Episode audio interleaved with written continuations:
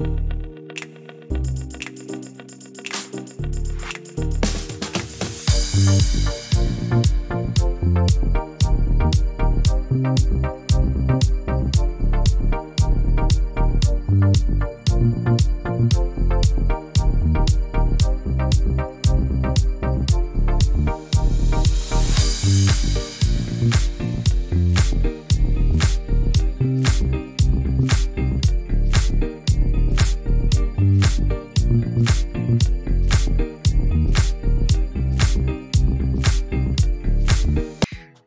Brichis, ¿qué tal? Bienvenida. Es un honor tenerte aquí en este episodio del podcast y también van a poder verlo en YouTube. Así que qué honor tenerte aquí. Eh, ya era tiempo que queríamos em, eh, entrevistar a chicas ya más metidas en temas un poco más técnicos. El día de hoy vamos a hablar un poquito de gobernanza, en específico de Optimism y todo el proceso que ha sido eh, de aprendizaje y todo lo que has ido viendo hasta el día de hoy. Así que bueno, te doy unos minutos para para que te presentes y para que comentes un poco de, tu background hasta, hasta el día de hoy, cómo ha, cómo ha sido ese, esa curva y este último año que supongo que ha sido tremendo. Ok, bueno, primero muchísimas gracias por haberme invitado, estoy muy feliz de estar aquí, he estado siguiendo lo que ha estado hecho, lo que ha estado haciendo Cripto Curiosas, entonces me da gusto que me hayan invitado a estar con ustedes. Mi background, ok, yo antes de estar en Web3 eh, estaba en restaurantes y bares. Mi último puesto fue como jefa de recursos humanos, pero pasé desde perfiles operativos, como puede ser ser mesera, ser hostess, etcétera. Que esto también creo que marca mucho de mi perfil a veces y que me ayuda en algunas cuestiones de gobernanza, como ser amable y paciente. Em, entonces, bueno, yo en enero tuve mi hijo y me di cuenta que los restaurantes y bares no eran el ambiente que yo quería porque son un ambiente muy pesado, son un ambiente no muy saludable y yo ya no me sentía cómoda como siendo partícipe de este lado de los restaurantes de, eh, pues no decirlo abuso laboral, pero sí de repente ofrecer salarios bajos por muchas horas de trabajo. Entonces yo ya estaba cansada de eso y dije, ya no quiero esto para mí. Y estando desempleada, durante una cena, un amigo me preguntó que cuál sería el trabajo de mis sueños y yo le dije que algo relacionado con finanzas porque me había, me había gustado mucho la universidad, yo estudié contaduría pública, eh, pero los amigos que conocía que trabajaban en bancos era que trabajaban de 9 a 9 en el banco, o sea, apenas si salían de, del trabajo y como que medio cenaban y ya se iban a dormir. Entonces para mí pues eso tampoco era vida, aunque prefiero dinero y era como de, ok, quiero algo así, pero sin esto porque a mí sí me gustaría, o sea, tengo una familia, eso marca mucho también de mi camino, tengo una familia, quiero pasar tiempo de calidad con mi familia, quiero estar con mi hijo por las tardes, no quiero estar preocupada por cómo voy a pagar la luz, cómo voy a pagar el agua. Entonces él me empieza a enseñar sobre lo que él sabía en Web3. Él estaba más metido en meme coins y en NFTs. Yo la verdad no le agarré la onda, o sea, caí en muchos honeypots y no, fue, un fracaso como DJ. El caso es que al mismo tiempo que él me trataba de enseñar como estas cosas, yo me iba a lo más básico, como de eh, la historia del dinero y qué es Bitcoin y qué es Ethereum. Y hubo un libro que leí que se llama El pequeño libro de Bitcoin, donde explicaba un poco respecto a la relación que tiene eh, con los derechos humanos, como a la privacidad, a la resistencia a la censura, a la descentralización, etc. Entonces, eso fue lo que realmente me conectó. Y ya una vez como metiéndome, tuve un amigo también que ya estaba muy dentro, que se llama Ricardo, que me iba metiendo a comunidades. O sea, como de, ok, ya estás en tu primer grupo de WhatsApp de Web3. Luego, ya estás en tu primer grupo de Telegram de Web3. Y luego ya estás así, hasta el nivel superior de los de Jens, los de Jens, los de Jens. Entonces, ahí lo que me conectó mucho también fue la actitud de las comunidades, como esta mentalidad de colaborar, de ayudar, de que todos lo vamos a lograr, de que WACME por todos lados. Y así fue como decidí quedarme. En mi primer trabajo fue como community manager. Mucho tiene que ver por eso que te digo de que puedo ser amable. Ya ahorita yo estoy trabajando con General Magic, trabajo mucho con Griff Green, que es el cofundador de Gibet. Y también me acabo de meter de fondo a Optimist. Soy delegada ahora también voy a ser batch holder y también voy a ser la primer em, de la primera generación de GovNerds, si este programa funciona. Y también soy cofundadora de Ethereum México y estamos organizando el evento más importante de México de Web3 este año. Entonces, básicamente ese es mi background, como cómo me metí y hasta, hasta dónde estoy metida ahorita. Muy bien resumen, o sea, para tantas cosas que ha pasado, ha sido súper, súper bueno. Y mire, no sabía eso, que también ah, es lo que mencionaste justo ese libro, que es el pequeño libro de Bitcoin, también fue mi primer libro eh, de todo el ecosistema Web3, que considero incluso hasta el día de hoy que es para personas que no saben nada del ecosistema y que deberían leerlo, incluso si ya estás dentro, o sea, te, te abre un poco más sobre casos de uso, sino tanto de si subes y baja y no sé qué, sino la importancia detrás de todo esto.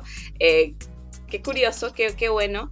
Y aquí también resaltar la importancia de tener a alguien contigo, una persona que conozca más que tú y que te haya guiado, que puede ser un amigo, puede ser un mentor, que en mi caso también lo, eh, lo tuve y eh, lo curioso que mencionas que también tu, tu, background es lo que te ha ayudado a que el día de hoy la paciencia, que eh, es, es infaltable, creo yo, tanto en Web3 y de repente un poquito más en gobernanza, ya vamos a llegar ahí. Eh, um, qué interesante que también todo esto haya sido por, obviamente, que eres mamá y buscas calidad, tiempo de calidad, entonces es una de las ventajas que nos da también es, los trabajos en, en Web3, es como que todavía a mí me cuesta creer que puedo viajar y, al mismo tiempo estar trabajando. Eh, entonces sí, hay, cosas buenas, hay cosas no tan buenas, pero creo que, es como todo y hay que verlo eh, el, lado, el lado positivo. Eh, y todo esto solamente ha sido en el último año, ¿cierto? Pero ¿cuándo en sí entraste en, en Web3? ¿En qué año? Entré a Web3 en noviembre del 2021. Entonces, este noviembre voy a cumplir mis dos años desde que pisé por primera vez una comunidad en Web3. Eso ya es, digamos, no es tan poquito, digamos, en, esta, en este mundo de, Web3. Todo pasa tantas cosas, no sé, incluso en un mes. Ah, ok, ¿y cómo así eh, de, de ese background y leyendo después el libro de Bitcoin y obviamente con amigos y personas que te decían. Eh, por ejemplo, a mí fue un poco complicado el saber, ok, hay tantas ramas en todo esto, o sea, has mencionado NFTs, tenemos el DeFi, tenemos dados, tenemos gobernanza y después hay más chiquitas.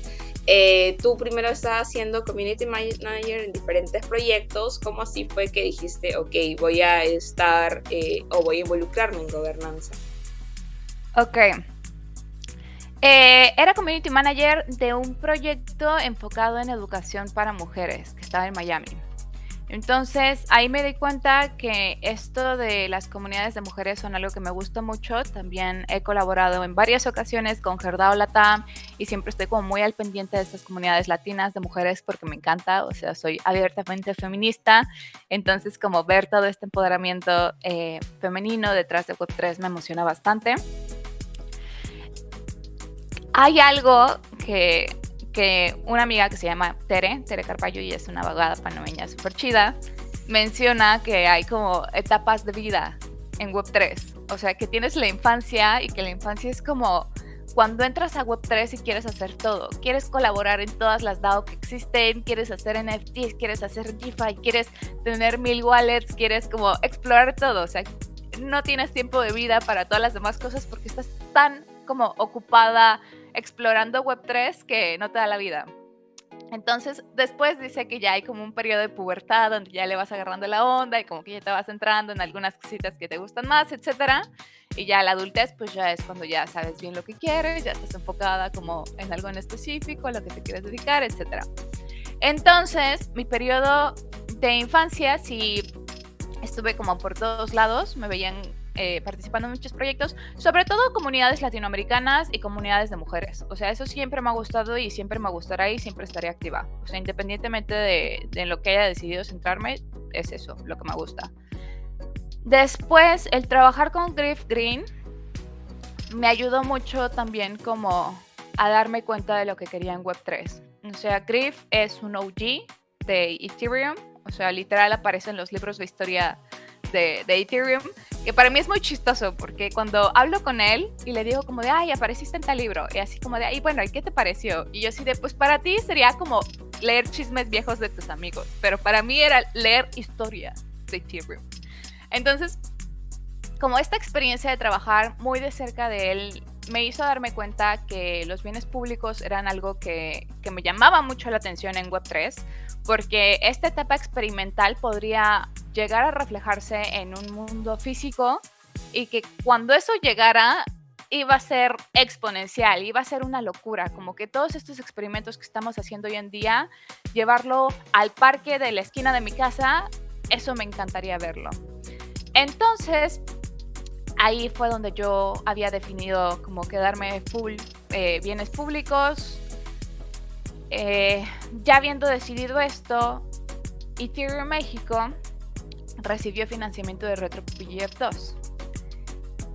Y el hecho de que hayamos recibido financiamiento y un financiamiento importante, o sea, no, es, no es como un millón de UP, pero para nosotros eso representa el 78% de nuestros ingresos de toda la vida. O sea, juntando todas las rondas de Gitcoin y CLR y etcétera, eso es el 78%. Entonces, nosotros pasamos de tener discusiones de, oye, a ver, los proyectos de trabajo voluntario no siempre son escalables, no siempre son sostenibles, etcétera, a decir, ok, Ahora que tenemos financiamiento, vamos a organizar el evento más grande de México porque queremos tener una celebración de nuestros logros, porque la comunidad quedó bien emocionada después de tener IT México, el hackathon el año pasado y también luego DEFCON en Latinoamérica el año pasado. Entonces, como queremos algo, la comunidad quiere algo, queremos celebrar. Entonces, pues bueno, estamos organizando este evento.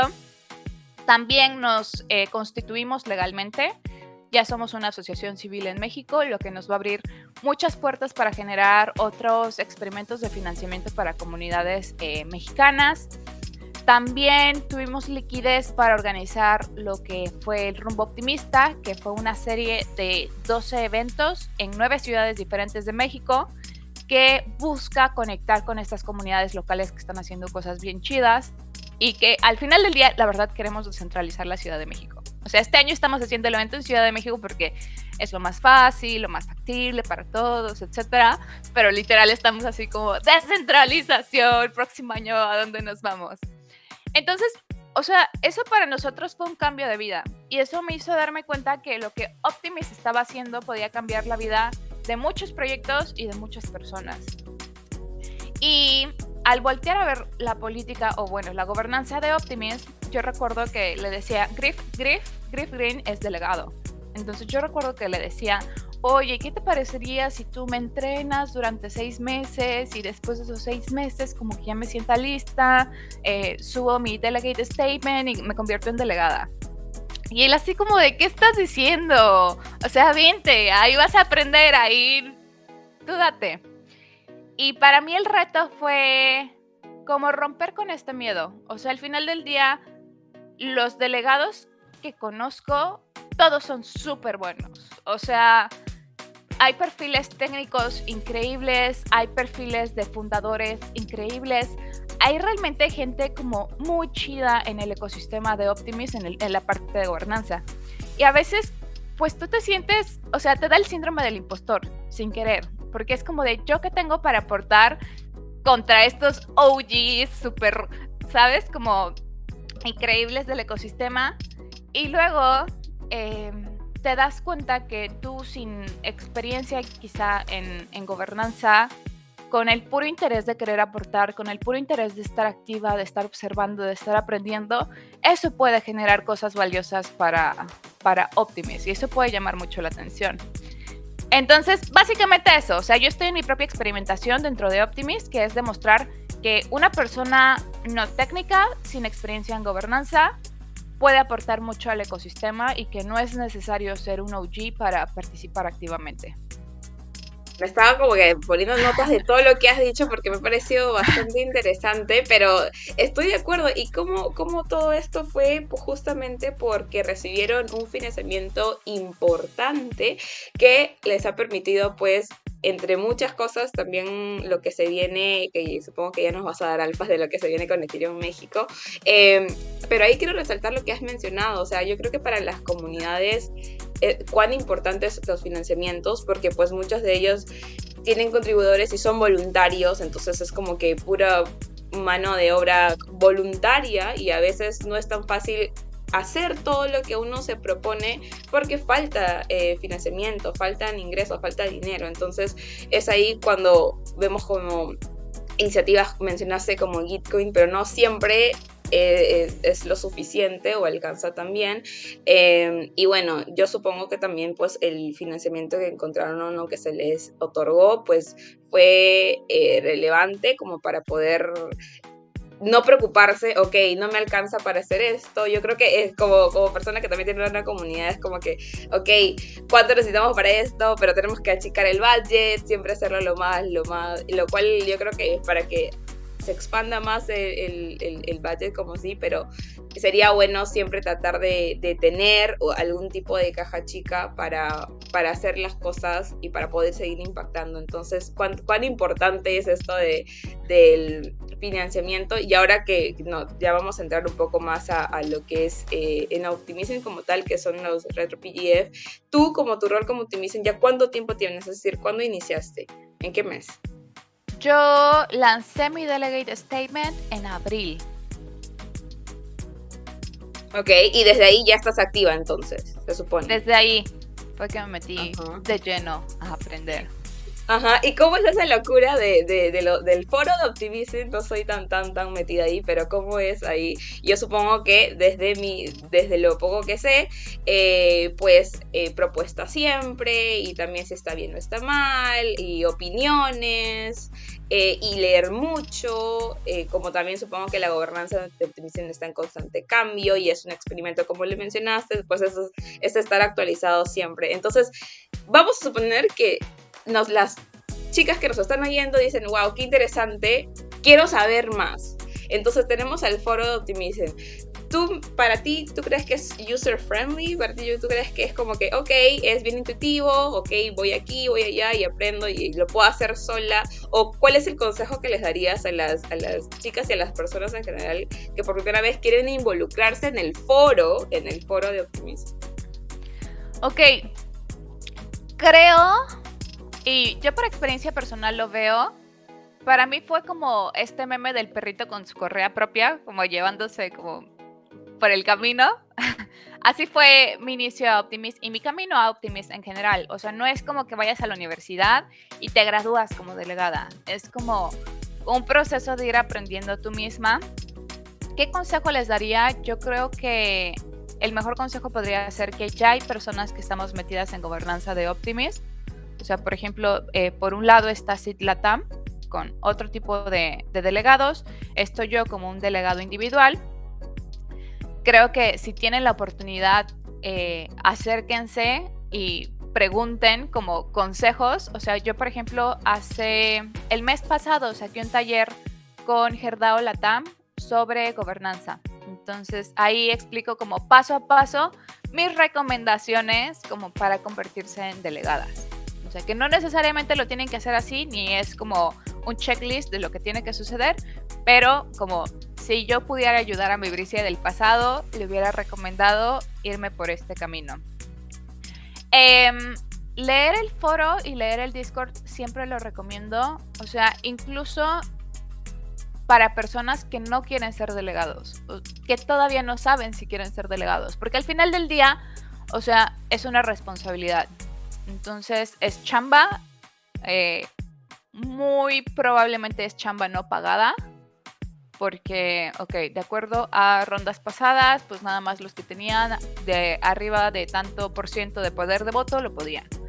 Y en Latinoamérica conseguir ese punto 25% no es tan fácil, ya que nuestras economías no nos permiten que alguien diga, ay, tengo, no sé, 200 mil dólares ahí parados y todo cool con eso. ¿Sabes? Es como, a ver, somos latinoamericanos, tenemos que pagar nuestros gastos, muchos vivimos el día al día el ahorro es complicado, también como jóvenes. Nos, sí, creo, creo que esto nos dimos cuenta, sí, y nos dimos cuenta, por ejemplo, en las últimas rondas de Gitcoin para los fees y para las comisiones, y es que, claro, en otros países es como que, bueno, lo puedo hacer, pero aquí nos cuesta un montón el tipo de cambio, obviamente, sí.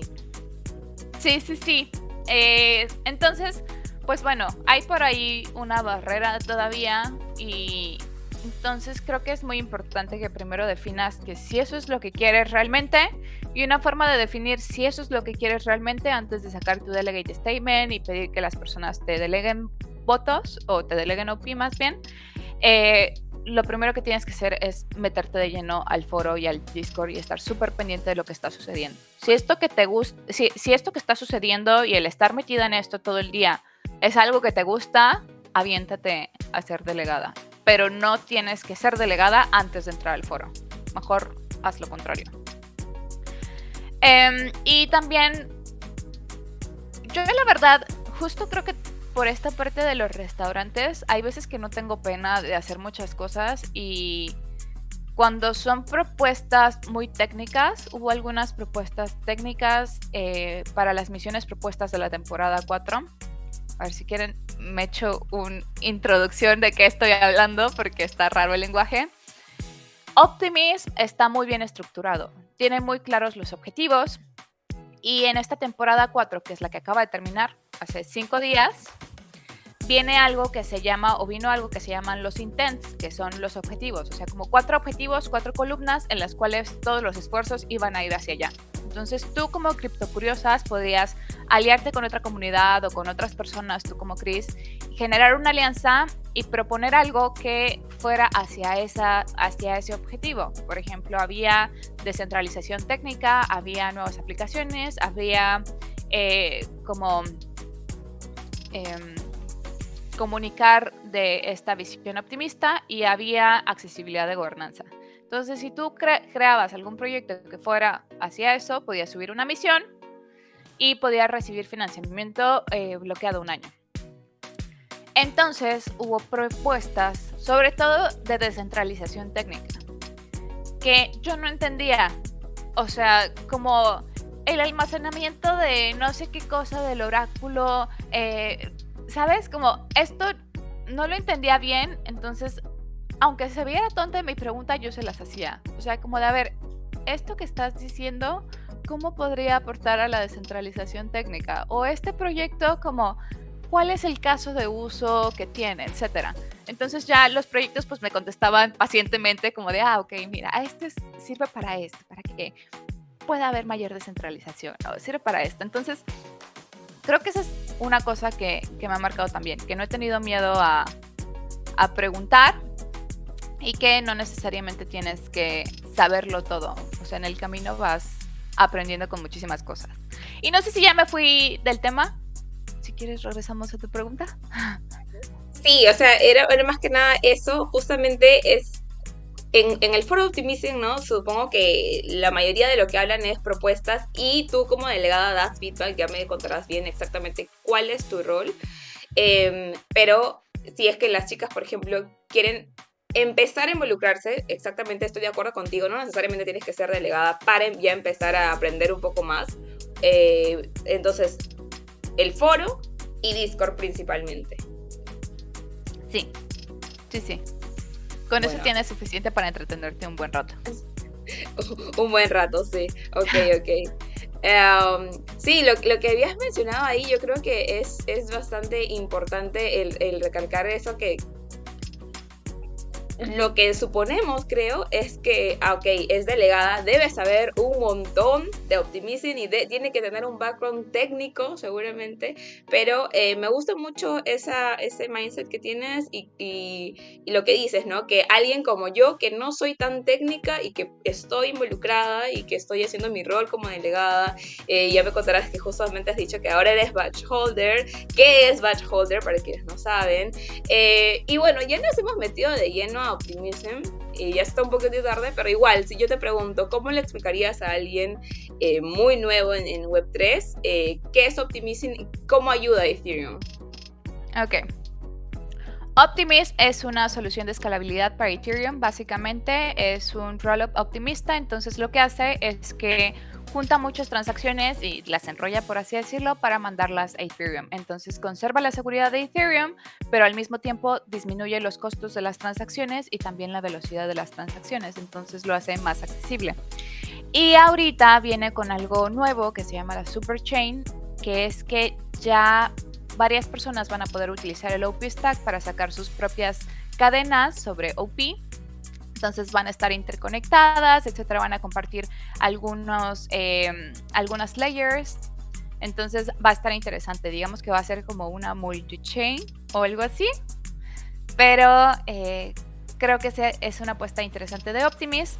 También de las cosas interesantes de Optimism, más como en la parte de cultural o en la parte de la visión es que todos los gas fees están planeados que se vayan a estos financiamientos retroactivos. Bueno, todas las utilidades de esos gas fees están planeados que se vayan a estos financiamientos retroactivos y tiene un sistema económico eh, sostenible en el cual dice que si el secuenciador genera ingresos a través eh, de la generación de bloques, estos ingresos los distribuye a través de retropillar a builders, por ejemplo, y estos builders van a estar incentivados a generar más cosas dentro del ecosistema de Optimist y eso va a generar más uso del espacio de bloques y así se va yendo un círculo virtuoso en el cual hace que este financiamiento de bienes públicos sea algo que se pueda mantener.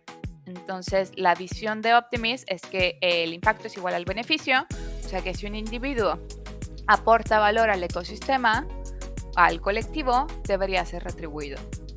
Y esta es una apuesta muy interesante porque eh, generalmente, pues si tú eras un developer de algo con código abierto, pues tenías que saber que en algún momento ibas a tener que decidir entre eh, seguir con tu proyecto de código abierto o conseguirte una chamba de verdad y tener ingresos, ¿sabes? Entonces ahorita es como de no.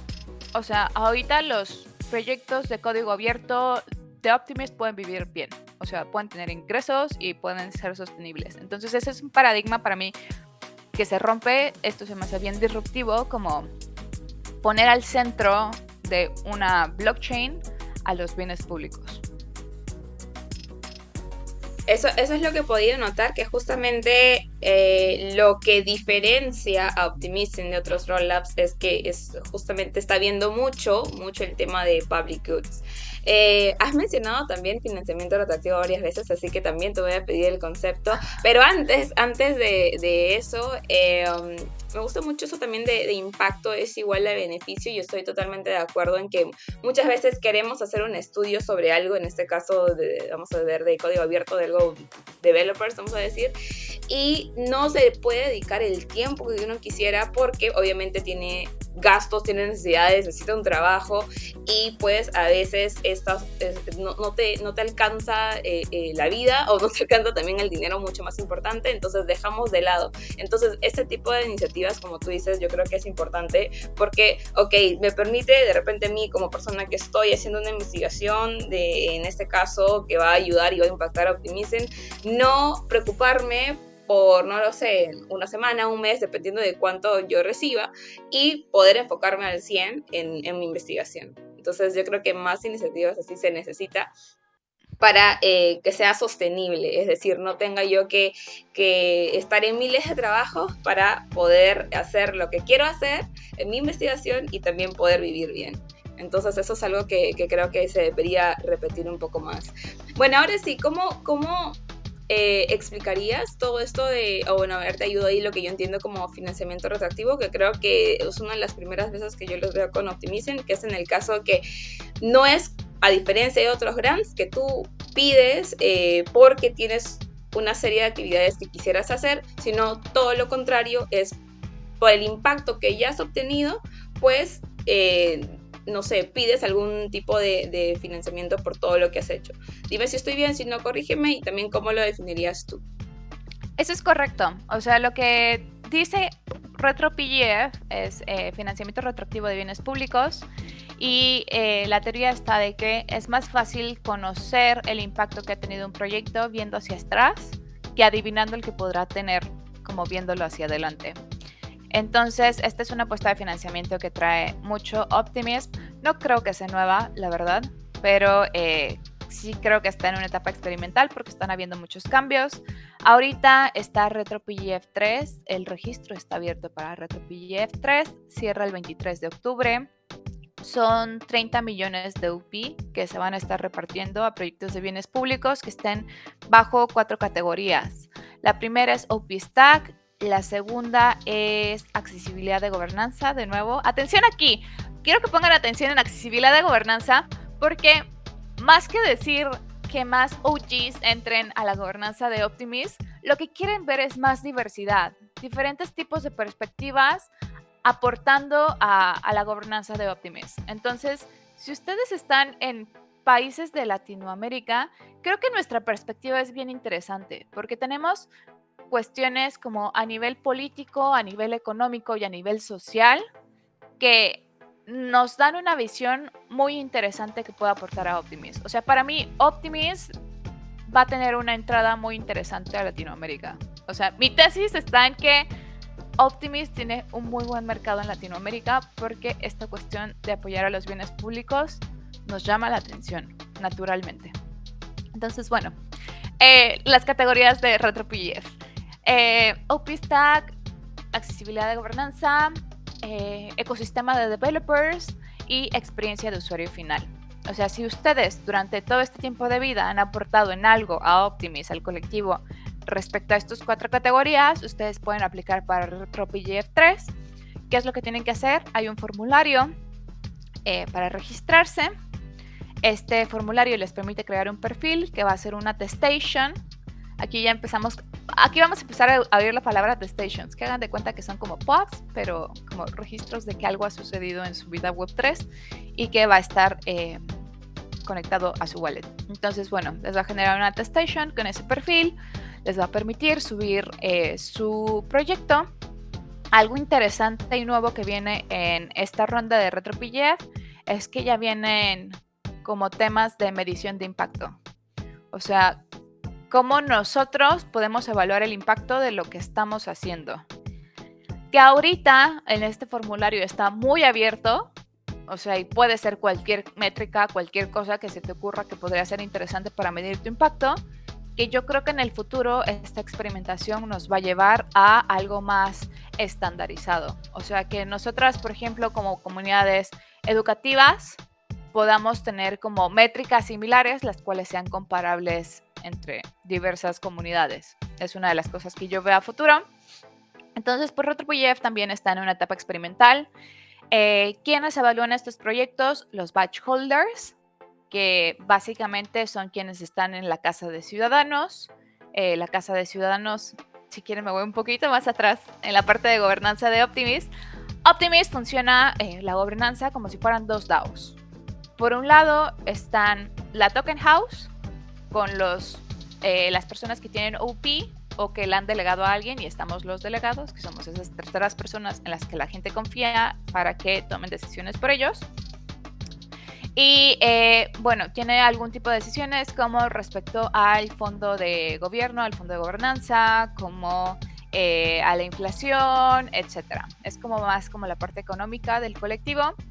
Y del otro lado tenemos a los ciudadanos, que son personas que han sido seleccionadas con base en reputación. También es un experimento que se está haciendo. Em, en la temporada pasada en RetroPGF 2, si no me equivoco, fueron 69 batch holders los que votaron. Esta ronda de RetroPGF 3 vamos a hacer 208. Entonces, estas personas van a ser las que van a estar tomando decisiones respecto a cuánto impacto han generado los proyectos y cuánto financiamiento deberían de recibir. Eh, si quieren les digo un dato curioso de cómo fueron seleccionados estos batch holders, porque se me hace muy interesante. O sea, para, para mí, al menos como mexicana, yo estoy muy emocionada porque de no haber visto ningún mexicano en RetroPGF 3, en RetroPGF 2, perdón, ahorita estoy viendo tres al menos de los que conozco. Entonces, estoy muy emocionada porque... ¿Como, como batch holders? ¿O como...? como batch holders. ¿Y nos puedes decir o no? Yo sé que Lau... Lau es una... Y que ella fue, ella fue recomendada por la fundación. O sea, para mí ese es un súper honor. Laura es una de las mujeres más cracks del ecosistema y lo digo en serio. Confirmo, no, confirmo, es, confirmo. Es orgullo nacional, o sea, yo soy fan de Lau. Entonces, ella fue una de las 10 personas recomendadas por la fundación. Es posible que esta sea la última vez que la recomendación, eh, que, la, que la fundación recomiende, porque cada vez va ocupando menos espacio dentro de la toma de decisiones del colectivo.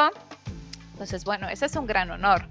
El otro, creo que todavía no lo hace público, entonces no lo voy a decir a, sus tiempos. Y pues yo, yo, yo también voy a ser batch holder. Entonces, yo vengo por recomendación de alguien. Haz de cuenta que batch holders de RetroPGF 2 podían recomendar a alguien. Ese caso fue el mío. A mí me recomendó Katie García por eh, mis esfuerzos como delegada, porque ella vio que estuve participando muy activamente y que le metí muchas ganas. Entonces ella me recomendó y eso para mí es un gran honor, porque muchas veces ella y Griff tienen perspectivas diferentes y no siempre están como de acuerdo, hay, desacuerdos y eso es muy valioso también en gobernanza. Eso me gusta mucho de Katie, que es como, es muy buena para enseñar sus desacuerdos y ser muy amable al respecto. Entonces, eh, pues para mí es un gran honor, ¿sabes? Como que alguien que suele tener eh, desacuerdos con mi jefe o con una persona que tengo muy cercana haya creído que lo que estoy haciendo es muy valioso y que me recomiende. O sea, no sé, yo estoy muy halagada. No, uno no, no, no.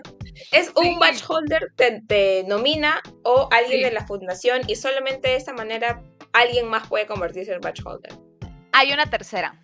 La tercera es que el top 50 de proyectos que recibieron financiamiento en RetroPGF 2 podían recomendar a alguien. Entonces también esa era una de las maneras. Ahorita esta parte de eh, invitación a batch holders ya cerró. Ya no van a haber nuevos batch holders para RetroPGF 3. Eh, así que si están interesadas, esperen a la siguiente, a la siguiente temporada o el siguiente ciclo de RetroPGF. Y bueno, básicamente eso es RetroPGF. No, totalmente todo. Eh, tienes, digamos que todo el, no sé, la razón para sentirte así en honor eh, que alguien tan importante dentro del ecosistema de Optimism pues te haya querido o te haya nominado. Entonces, súper, súper bueno. Eh, creo que todos desde Latinoamérica estamos como que rooting for you, o sea, bien. Una latina, o sea, está súper bueno. Eh, y eh, algo que me gustó muchísimo, y lo voy a recalcar lo que mencionaste, es que se necesita más perspectivas de Latinoamérica en gobernanza, porque claro, pues la mayoría viven en otras culturas, culturas muy diferentes a la nuestra, y yo creo que esa perspectiva solamente podemos saberla nosotros, entonces, este, ¿qué más razón para tener una participación activa pues en, en gobernanza de estos protocolos tan grandes. bueno, ya nos has explicado ya un poco de, de todo, digamos, incluso has mencionado estos, eh, cómo es la gobernanza en Optimism, que yo creo que es bastante particular. Y ahora... Em, sí quisiera saber un poco más sobre el, el tema de, de de los roles como tal, por ejemplo, ya nos explicaste de, delegado, de batch holder, ¿hay alguien más eh, importante que deberíamos estar atentos, que deberíamos saber dentro de la gobernanza de, de Es decir, el, rol de alguien, de, algún actor importante? ¿O esos son los mm. principales? Y, o sea, estos son de los principales. Creo que hay un rol muy interesante y es el de Governance Lead y de hecho acaba de entrar un latino a, como Governance Operations Lead que todavía no sé si lo hace público, así que no lo voy a decir, pero es un latino que ha estado trabajando muy duro en Web3, entonces me emociona mucho ver más caras conocidas en el ecosistema. Yo creo que de estos son como de los papeles más importantes. En la Token House hay también un Grants Council que ellos se enfocaron en el Intent 2 de nuevas aplicaciones con los grants de Growth y de Builders. Y bueno, ellos generalmente son delegados también, entonces también entran dentro de esto. O sea, hay veces que podemos saber, una persona puede ser delegada, también puede ser batch holder, también puede ser Grants Council, como es el, el caso de Gona, Gona de Argentina, él puede ser todo esto, porque cada una de las cosas como se maneja diferente. O sea, por ejemplo, como delegado tienes tu poder de voto de lo que te han delegado. Como batch holder, el tipo de voto es una persona, un voto. Y como Grants Council, ahí sí ya es una perspectiva mucho más subjetiva y de acuerdo dentro del Grants Council en cómo evalúan las métricas para estos grants. Entonces, sí, estos son como los diferentes papeles en los que puedes eh, participar. Fuera de gobernanza hay otras cosas que están bien interesantes también, que es por ejemplo embajadores, traductores, etc. Entonces también fuera de, de esto hay otras opciones para participar en Optimism. Ok, entonces no necesariamente tienes que ser delegado, que es yo, creo que lo que más se escucha, ¿no? Hay que delegado de Optimism, pero también hay otros roles que te puedes involucrar eh, dentro del ecosistema de Optimism. Eh, um, sí, justamente también te iba a preguntar si nos podías decir de repente los perfiles más, um, más conocidos, y yo creo que sí, Gona tiene que estar sí o sí, ¿no? Eso es uno, como tú dices, está bastante involucrado, no solo eso, sino que tiene diferentes roles. Em, y ahora, eh, volviendo un poco al tema de, de, los delegados, ya que tú eres delegada, y volviendo al tema también del foro, eh, los delegados y en general las personas que participan y que preguntan qué es lo que buscan en una propuesta, qué consideran una buena propuesta, qué debería tener una propuesta, eh, cuándo le dicen sí, cuándo le dicen no, a ver si nos puedes este, comentar un poco sobre eso. Por ejemplo, te puedo contar un poco de mi experiencia en las misiones propuestas. Eh, que fueron estas como proyectos que alianzas proponían, etcétera. Entonces tenían un budget, tenían como sus milestones y como que tenían todo eso especificado. Entonces, por ejemplo, de las cosas que había mucho feedback era de, de repente el formato como de, ok, esto está incompleto, a esto le falta tal información. Hubo también mucha retroalimentación respecto al presupuesto, porque esto lo entiendo, como que veo ambos lados, eh, tanto de un proyecto como del, de Optimism, y es que el OP al estar bloqueado un año, pues obviamente al final del día, aunque no querramos hablar de precios, pues puede haber variaciones importantes, ¿no? Entonces había unos proyectos que tenían presupuestos muy elevados y que recibían como eh, retroalimentación como de, oye, esto está muy elevado. O sea, esto no va a pasar así.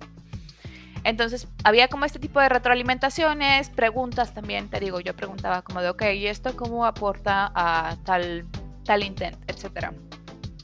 Eh, también durante ese proceso, los delegados que tenían más del punto 25 de poder de voto podían aprobarlas. Haz de cuenta que eh, cada misión tenía que tener cuatro eh, aprobaciones de delegados para poder, a la, para poder pasar a la siguiente etapa, que era la de votación. Que ahí ya todos los delegados podemos votar.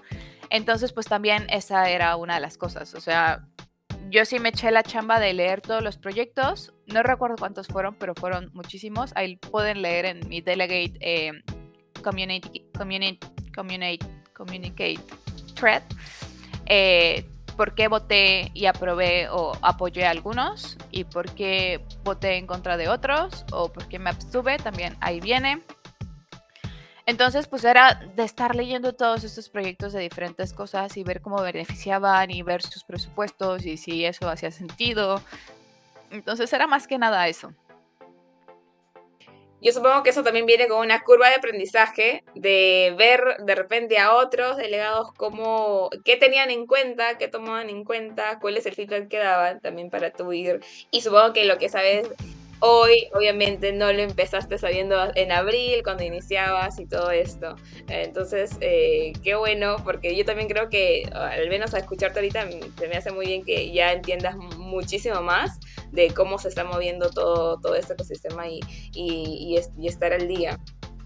sí, justo. Este yo tengo mi selección, ¿eh? O sea, como que la, de las primeras cosas que hice y también como de mis recomendaciones para personas que quieran meterse más en temas de gobernanza, van a ver que hay algunos perfiles muy activos, muy buenos, que dan unos feedback increíbles, o sea, desde la parte técnica, como por ejemplo este equipo de L2Bit, dan muy buenos comentarios, como Gona y Katie García, ellos dan muy buenos comentarios. Joxes también, cuando Sid Latam hace un comentario, es un comentario súper completo, súper bien definido. Entonces también como el estar viendo qué es lo que están haciendo los demás también me ha ayudado mucho a ir formando mi criterio. En el caso de misiones propuestas, yo por ejemplo tomé algunas, eh, la mayor parte, la verdad, de las métricas del el Grants Council para evaluar eh, cómo iba a votar. O sea, quise como tener una estructura más formada en la cual pudiera decir, ok, con base en esto, tomé estas decisiones. Entonces fue volteando a ver lo que están haciendo los demás, volteando a ver lo que están haciendo perfiles más experimentados. Eh, mi hilo de comunicación habla de eso, habla de que van a ir viendo cómo va cambiando mi curva de aprendizaje, que las primeras decisiones las tomé con base en voltear a ver a los delegados con más experiencia. Por ejemplo, me tocó, de las primeras cosas que me tocó votar fue por el Grants Council. O sea, yo no los conozco, no los he visto trabajar, no tengo ni idea de quién sean, pero estoy viendo que los delegados más antiguos y más activos los están apoyando porque dicen que hicieron una muy buena chamba, porque les ahorraron mucho trabajo, porque fueron muy claros con sus objetivos, con la forma en que lo hicieron y que lo volverían a hacer con gusto. Entonces yo era como de, ok, los apruebo, ¿sabes? Pero Claro, basándote más que nada en obviamente el conocimiento y la experticia de, los delegados OGs. Ajá, ok. Sí, también ya has mencionado shoutout a Citlatam también, sí, cómo no. Eh, y bueno, algo más que quisieras, eh, hemos pasado bastante tiempo hablando de Optimism, también quiero ir para Ethereum México, que ya está un no falta mucho. Así que algo más que quisieras, no sé, algún tipo de, recomendación, algo más que quisieras agregar acerca de, de, esto. Y antes también de que me olvide, que tú también lo mencionaste, obviamente eh, mencionar eh, las charlas, los webinars que he visto que está en YouTube de, de Gerdao, lo que están haciendo de tanto de delegados, si quieren saber incluso más de Optimism. Así que acá también los vamos a colocar los enlaces para que vayan a ver, vi tu charla también. Así que eh, eso está muy bien, ese tipo de iniciativas como para querer involucrarse un poco más quieres o estás interesada o no en, ser delegada, pero sí está bueno conocer un poco más de todo lo que están haciendo activamente dentro del ecosistema de, de Optimism. Y antes que nos digas también si nos puedes comentar cómo te podemos ayudar, es decir, cómo podemos delegarte, eh, eh, cómo te podemos, no sé, contactar también. Así que este es tu momento también. Ok, vale, gracias. Yo soy muy accesible. A mí en Twitter me pueden encontrar como bridges-bajo. Ahí el link que tengo piñado es el link para mi Agora. Ahí me pueden delegar. Si tienen OP, se los agradecería mucho. Eh, también, o sea, si tienen alguna duda, estoy como Bridges, tanto en Discord como en Telegram. La verdad es que contesto muy fácil, así que ese no es ningún problema para que me puedan contactar. Eh, respecto a Ethereum México, están todos invitados. El 21 de octubre es nuestra celebración. A mí me da mucha risa porque, eh, bueno, yo estoy ahorita en la parte de fundraising, entonces la verdad me estoy arrancando mis cabellitos como con esta parte como para que salga. Y una amiga dice que es como, como cuando planeas tu fiesta para que los demás lo disfruten y tú te la pasas re mal hosteando, bueno, ya estoy lista para eso, ya estoy mentalmente preparada, así que vengan a celebrar a costa de mi salud mental. No, no es cierto. Me va a dar mucho gusto verles 21 de octubre. Esta semana ya sale la venta de boletos. Eh, estamos participando en dos rondas con Ethereum México justo para buscar más financiamiento. Tenemos una con Gitcoin y Arbitrum. Ahí tienen algo de detalle en Arbitrum, ahí les encargo. También en INS Estamos participando también ahorita en los Small Grants. Si tienen un INS, por favor, voten por nosotros.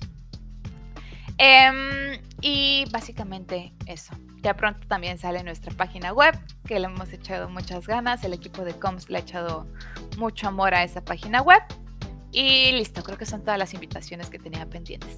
Aplique para RetroPGS 3. Eso es importante. Eso, eso, eso. Eso es el primer paso sería, en todo caso, obviamente, además de escuchar este podcast, leer bien las categorías y leer bien eh, y hacer preguntas también, en todo caso, está bien mi propuesta, qué sé yo, y cosas así antes de también mandarse. Por ejemplo, si alguien está escuchando y dice, ok, tengo una propuesta, te la puedo enviar a ti antes de subirla al foro, ¿eso es posible? ¿Está permitido? No. Ah, no sea posible o no esté permitido. lo pueden hacer y yo les puedo dar como la mejor recomendación en el fondo de mi corazón. Obviamente eso no implica que voy a votar por ustedes. O sea, mi papel como batch holder independientemente de, eh, de que sea latinoamericana y que los quiera mucho, de que me gustan mucho las comunidades mujeres o que cualquier cosa. O sea, yo ahí el, el, interés que estoy viendo es por Optimism, entonces eso sí no se los puedo garantizar. Hay, una, hay un comentario respecto a eso, de que no contacten batch holders para que voten por ustedes, entonces eso es importante mencionarlo. Vean bien como los, las líneas, los guidelines de, de cómo aplicar a RetroPGF 3. La verdad es que no es difícil, el formulario está muy fácil de entender ¿Qué puede ser lo complicadito? Esto de las métricas de impacto. O sea, porque es de las primeras veces que lo estamos viendo en general, en el mundo web 3. O sea, antes recibías financiamiento y qué hacías con él, quién sabe, y tus resultados, quién sabe. Ahorita es como de, ok, a ver, tráeme tus resultados y con base en eso analizo eh, si mereces recibir más financiamiento. Entonces, este formulario cierra el 23 de octubre votaciones, va a haber por ahí noviembre, diciembre, si no me equivoco, y se va a estar distribuyendo por ahí de enero. Y en enero empieza la temporada 5 y empieza a ver como una parte interesante de, eh, en la gobernanza de Optimist. Ahorita tanto va a suceder RetroPGF 3 como va a suceder algo que se llama em, el periodo de reflexión. Entonces, todo lo que sucedió en esta temporada 4 en Optimist, vamos a estar haciendo comentarios, dando retroalimentación, qué funcionó, qué no funcionó, qué hay que cambiar, etc. Y esos cambios los vamos a estar viendo en la temporada 5. Entonces, eso también es de las cosas que vienen. Wow, buenísimo. ¿Cómo, cómo has visto estos meses, eh, Richis? Eh, ¿Ha cumplido tus expectativas? Eh, ¿Regresarías el tiempo y dirías, no, eh, quisieras cambiar algo, todavía no lo sé, ¿cómo lo ves tú hasta el momento que ya han pasado ya casi, no diría un año, pero suficiente como para que tú ya tengas un feedback de, de, de tú, de ti misma? O sea, yo la verdad es que conforme más entro me lanzo todavía más. O sea, empecé como delegada, luego como batch holder, luego ahorita también voy a entrar en un programa que se llama Gop Nerds, que también es una experimentación, es una misión de la fundación para que estemos apoyando a los Governance Operations Lead en la parte del periodo de reflexión, o sea, como mantener actualizados los calendarios, estar al pendiente del Discord, resolver cuestiones, etcétera, que los delegados pongan atención en lo que deberían, etcétera. Entonces, esta es la primera generación que está saliendo y estoy con Gona, estoy muy emocionada porque admiro, admiro mucho a las personas con las que voy a estar trabajando, entonces eso me tiene muy feliz. Desde la parte de qué podía mejorar, o sea, creo, creo que hay un punto de Optimist que es muy importante y que es que vas a escuchar la palabra experimentación en muchísimas cosas. Entonces creo que eso es lo más bonito de Optimist, que si algo no fue tan bueno en esta ocasión, no te preocupes, vamos a dar retroalimentación y en la siguiente eso puede cambiar. O sea, lo que sucedió ahorita no es, está escrito en piedra y así, ah, sabes, como gobierno mexicano, como de, y así va a ser y así será toda la vida. No, es como, ok, si no funcionó, lo modificamos y listo, eh, ya está. Entonces, eso me gusta mucho, que cualquier cosa que yo te diría podría mejorar, sé que va a mejorar con el tiempo, con la iteración, con el feedback, etcétera. Entonces, eso me tiene muy tranquila. ¿Qué se me hace interesante que viene? Esto de las métricas de impacto. O sea, creo que esto de métricas de impacto lo vamos a estar haciendo, a estar escuchando muchísimo, que como proyectos lo vamos a tener que aprender y a manejar muy bien. Em, entonces, creo que vamos a empezar a generar como información valiosa para las personas que toman decisiones respecto al financiamiento que recibimos. Y creo que eso va a estar muy loco, muy interesante. Estoy emocionada por eso. Y es necesario, o sea, es necesario decir, ok, he impactado de esta manera y lo pueden ver aquí, aquí, aquí, aquí y así, y esto es lo que hice, o sea, es, es como que le da más peso a tu propuesta también. Entonces, de alguna manera sigue ganando eh, tanto el proyecto como también en el caso de Optimism, porque también supongo que van a haber como que muchos proyectos que no sepan sustentar bien sus, sus propuestas. Eh, bueno, no lo sé, ha sido, ha sido un honor y también algo que se me viene a la cabeza es que si, si tu hijo o si tus abuelos te preguntan de tu trabajo, ¿qué les dices que haces? o sea, mi mamá a veces sigue creyendo que trabajo para Bitcoin. Pero no, la verdad es que ya, ya les empiezo a explicar un poquito más. O sea, porque me emociona. De repente, no sé, ahorita les conté muy emocionada y muy feliz de lo de GovNerds. O sea, porque estoy muy feliz, estoy muy honrada de que me seleccionaran, o sea, estoy emocionada de las personas con las que voy a estar trabajando. Y como que explicarles lo que es esto de GovNerds, pues estaba obligada a contarles sobre Optimism, sobre el periodo de reflexión, sobre todo esto. Así que ya empieza a tener una idea, sabe que trabajo remoto, sabe que estoy haciendo algo que me gusta mucho. Entonces, hasta ahí. Ya luego de cosas no sé, como palabras más raras, hay veces que no quiero mencionar, entonces nada más me quedo como en la punta del iceberg de decir como bienes públicos, hacer cosas bonitas con cripto y eso es lo que mi mamá cree que estoy haciendo.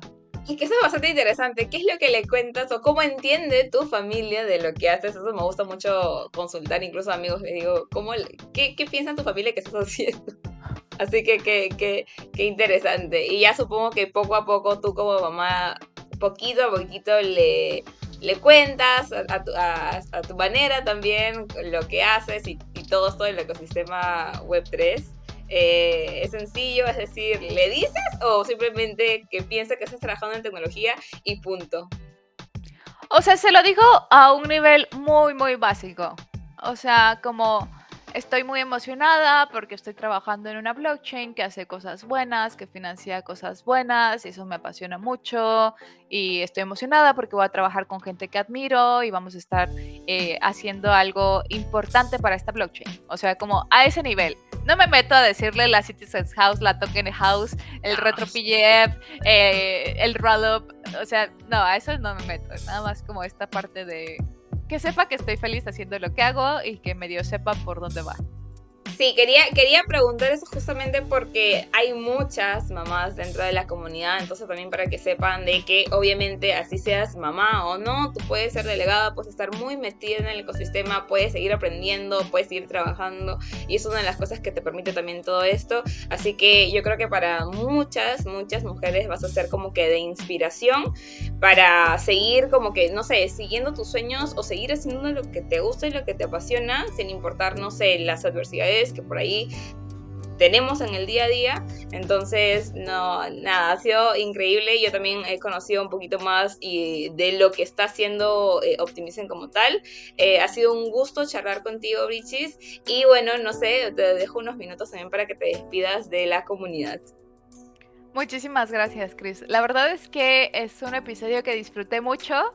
La verdad, la plática fue muy fluida. Y es chistoso porque al principio yo me ponía muy nerviosa con este tipo de cosas. No tengo tanta experiencia. Pero este fue como platicar con una amiga. Así que lo disfruté muchísimo. Gracias por invitarme. Eh, me pueden contactar en Twitter. Estoy como Brichis. Eh, para lo que gusten, ahí échenme un mensajito. Un placer estar aquí. Si están interesados en entrar en gobernanza, con mucho gusto les acompaño. Eh, les echo mis recomendaciones. Si quieren aplicar para RetroPGF, también ahí Chris seguro les va a poner el link. Y si no, también yo les puedo pasar los links que tienen que leer, etcétera. Y un placer verles por acá. Vamos a colaborar, vamos a poner nuestra visión en Optimist, porque creo que esto puede cambiar mucho de nuestras realidades latinoamericanas. Gracias, Chris.